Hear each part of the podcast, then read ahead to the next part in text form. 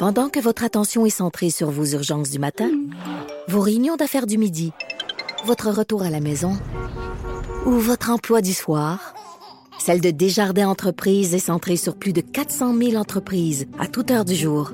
Grâce à notre connaissance des secteurs d'activité et à notre accompagnement spécialisé, nous aidons les entrepreneurs à relever chaque défi pour qu'ils puissent rester centrés sur ce qui compte, le développement de leur entreprise. Trudeau, le sexe symbole de la politique. Ah, c'est Jonathan, pas Justin. Trudeau, le midi. Cube Radio. Pour la dernière de l'année avec euh, Maître François-David Bernier pour euh, l'actualité, l'analyse judiciaire. Bon midi, François-David. Bon midi, Jonathan. J'ai envie de te demander en commençant, euh, ça fait quelques fois au cours des dernières semaines que je te, je te, je te questionne sur le côté humain euh, des Ah. juges, par exemple, sensibilité envers les enfants, etc. Ouais. Dans des causes qui sont pas, là, bon, pas dans les causes de meurtre là, ou d'attentat ou quoi que ce soit, mais dans les causes du quotidien, est-ce qu'un juge peut se laisser influencer par la période de l'année, euh, d'être euh, un, un peu plus un peu plus lousse, par exemple, juste avant Noël, de, ça, se peut-tu ça ou ce- je rêve? Ben, c'est, on, on se cache pas que c'est des humains, ils prennent des décisions, puis des, des fois l'émotion peut être un peu là, mais théoriquement, euh, ils doivent tout mettre ça de côté, puis vraiment euh, faire, euh, rendre des jugements, puis que l'émotion soit pas là, là.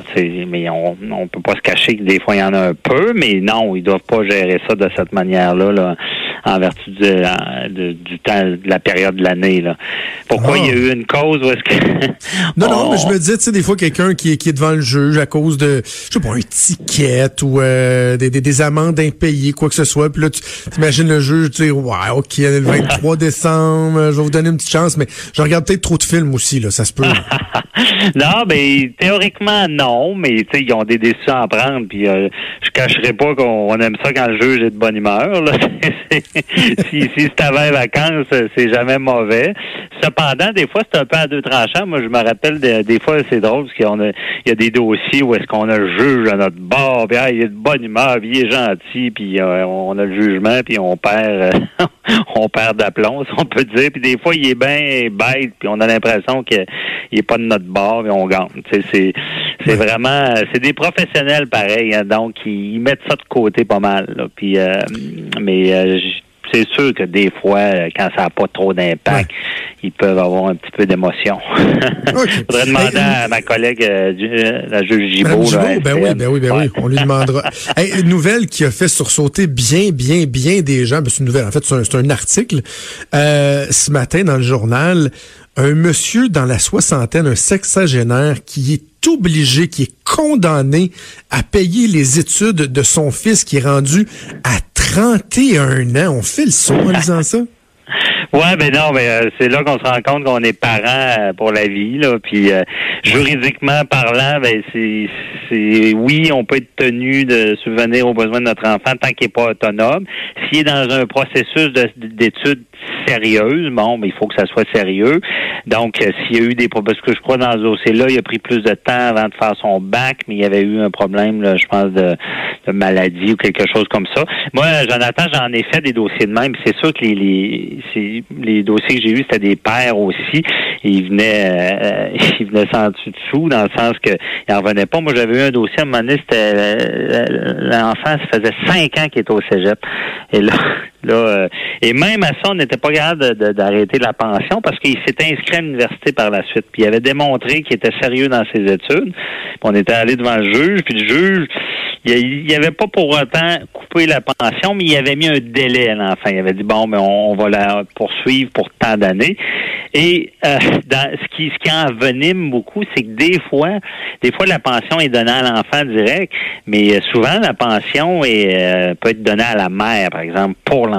Ouais. Et là, ça ajoute à, la guéguerre, là, si on peut dire, parce que là, le père se dit ben là, la mère prend la pension, puis elle donne pas vraiment. J'aimerais mieux euh, lui donner directement à lui. Puis c'est tous des débats comme ça. Puis les gens sont surpris, c'est ça qui est au-delà de 18 ans, là, ça s'arrête pas euh, automatiquement. Puis même arrêter une pension, là, c'est pas si facile. J'ai réalisé ça. Là, et les gens disent ah euh, quelqu'un qui a une pension à donner, le percepteur à, justement à 18 ans, ça arrête automatiquement. Non, il faut faire une demande pour l'arrêter. Et malheureusement, c'est des frais judiciaires. C'est un peu mal fait, je, peux dire. mais... Et, c'est quand même bizarre que le juge ne tienne pas compte euh, de la modification aussi du revenu du monsieur qui est rendu retraité. Il est passé d'un salaire annuel de 56 000 à 42 000 Et là, sur une base mensuelle, c'est la moitié de ses revenus qui sont euh, destinés euh, à, la pension alimentaire de son de son petit gars de 31 ans. Je vous demander, le monsieur vit sous le seuil de la pauvreté à cause que son gars de 31 ans a deux doigts dans le nez. C'est pas acceptable, ça. Non, c'est certain que vu comme ça, non, ça n'a pas d'allure.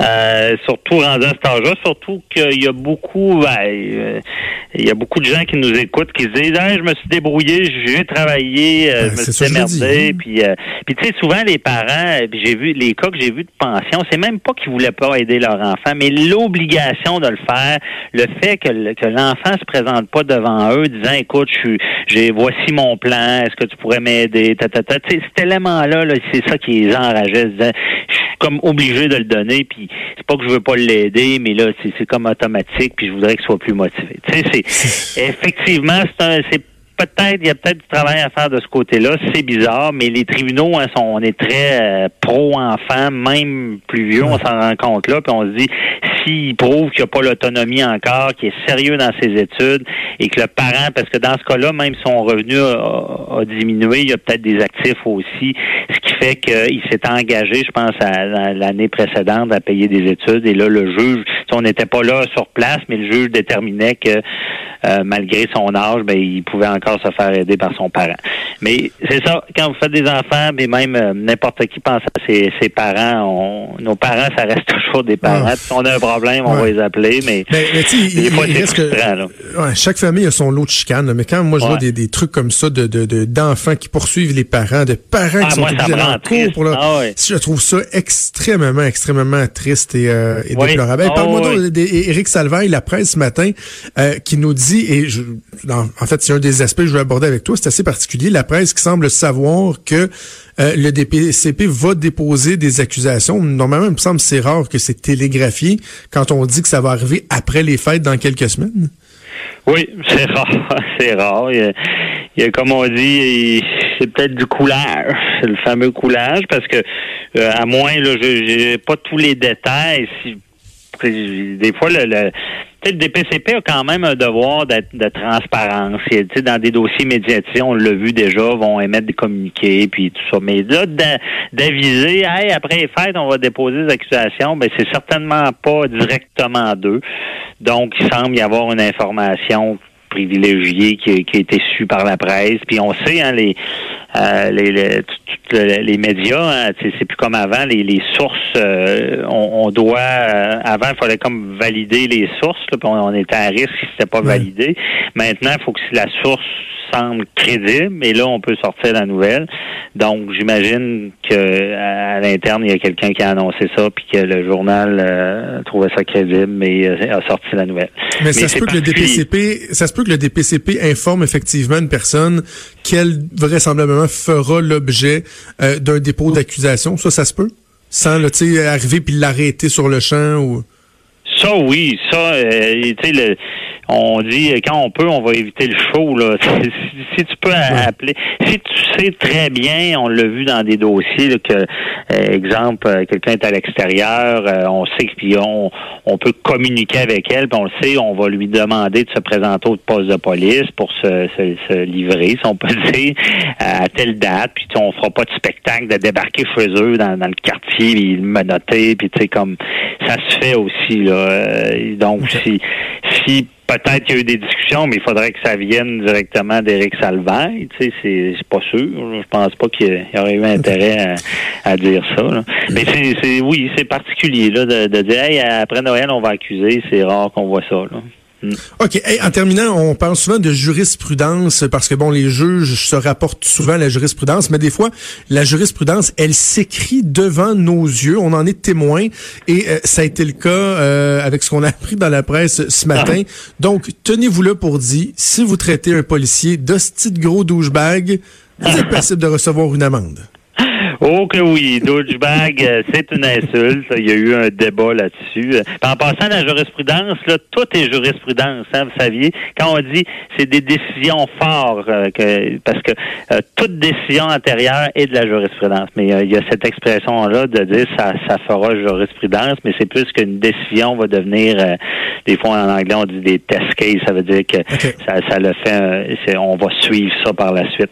Mais tout ça pour dire, oui, insulter c'est une infraction. Puis dans ce dossier-là, de, dire ah douchebag, euh, c'est comme dire hey le gros, euh, c'est pas c'est pas très amical ce mot-là douchebag. Puis même j'ai déjà, je suis pas sûr du jugement, mais je pense qu'il y a un jugement où est-ce que je crois qu'il avait été acquitté le policier. Euh, je sais même pas si c'est une légende urbaine. le policier avait fait un droit d'honneur au policier et le juge l'aurait acquitté de ça et même qui aurait, euh, merci monsieur le juge, il aurait refait un doigt d'honneur après, mais je suis pas sûr que c'est une légende urbaine. ce, qui est, ce qui est drôle aussi dans, dans le jugement du juge Simard, c'est que la phrase dans son ensemble a été pris euh, en considération, et, et, et je cite l'extrait du jugement, le esti blasphématoire en soi est plutôt utilisé à l'instar de l'adjectif gros comme marqueur d'intensité pour le substantif qui les suit immédiatement, savoir le mot douchebag pris dans leur ensemble.